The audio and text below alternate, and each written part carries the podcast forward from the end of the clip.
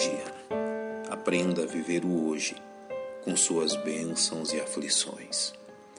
Os princípios espirituais contidos entre os versos 25 e 34 do sexto capítulo do Evangelho segundo Mateus são a mais alta explanação a respeito da ansiedade, já escrito. Possivelmente o verso mais conhecido desta porção das Escrituras seja aquele que aplica de forma perfeita o alvo que devemos seguir, a fim de vencer a inquietação da alma. Mas buscai primeiro o reino de Deus e a sua justiça, e todas as demais coisas vos serão acrescentadas.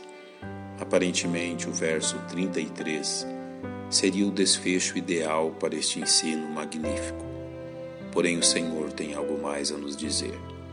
E Ele faz isso porque conhece a cada um de nós e as nossas fraquezas. Não vos inquieteis, pois, pelo dia de amanhã, porque o dia de amanhã cuidará de si mesmo.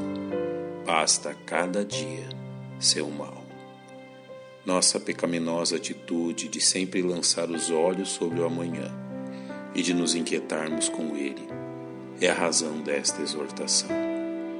O que o Senhor está nos lembrando é que o ensino deste trecho deve ser aplicado hoje, pois foi-nos dado para que resolvamos os problemas de hoje.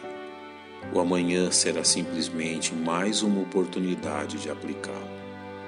Vejamos como isto se aplica de forma prática à nossa vida. Em primeiro lugar, viva cada dia de uma vez, como uma unidade, com suas bênçãos e problemas particulares.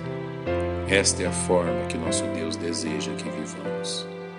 Lembre-se do modelo de oração pela qual Jesus nos ensinou a orar. Sua petição foi clara. O pão nosso de cada dia nos dá hoje. Ao pedir a Deus por suas necessidades, o Mestre nos ensinou a contemplar o espaço de um dia, tratando cada dia como uma unidade. Quando olhamos para as promessas de Deus, vemos o mesmo princípio sendo aplicado. As misericórdias do Senhor são a causa de não sermos consumidos, porque as suas misericórdias não têm fim. Nova ação cada manhã. Grande é a tua fidelidade. Pensemos juntos. De quanto em quanto tempo as misericórdias do Senhor se renovam?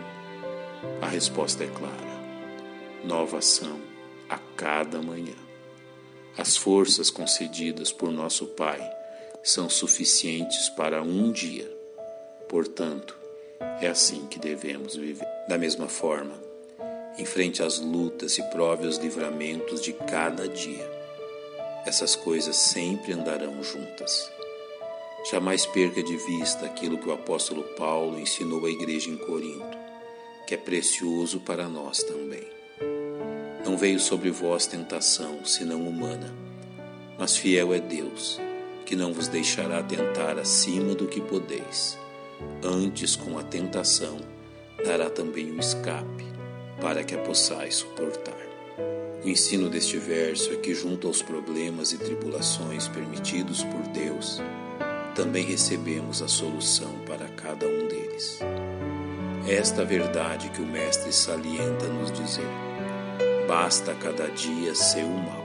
Juntamente aos problemas de hoje, são enviados o escape e as forças para os suportarmos. Os problemas de amanhã receberão do Senhor o mesmo tratamento, e isso a cada novo dia. Finalmente, aprenda a andar com Deus, um dia de cada vez. Todo o peso do amanhã é de responsabilidade única do nosso Deus, como exposto pelo apóstolo Paulo aos Filipenses. Tendo por certo isto mesmo, que aquele que em vós começou a boa obra, a completará até o dia de Cristo. Sua obra em nossa vida foi iniciada por Ele e será completada também por Ele, independente de nossa preocupação e ansiedade. Não vos inquieteis, pois, pelo dia de amanhã. Também uma forma de nos dizer que nosso Deus permanece em seu lugar. a cada novo dia.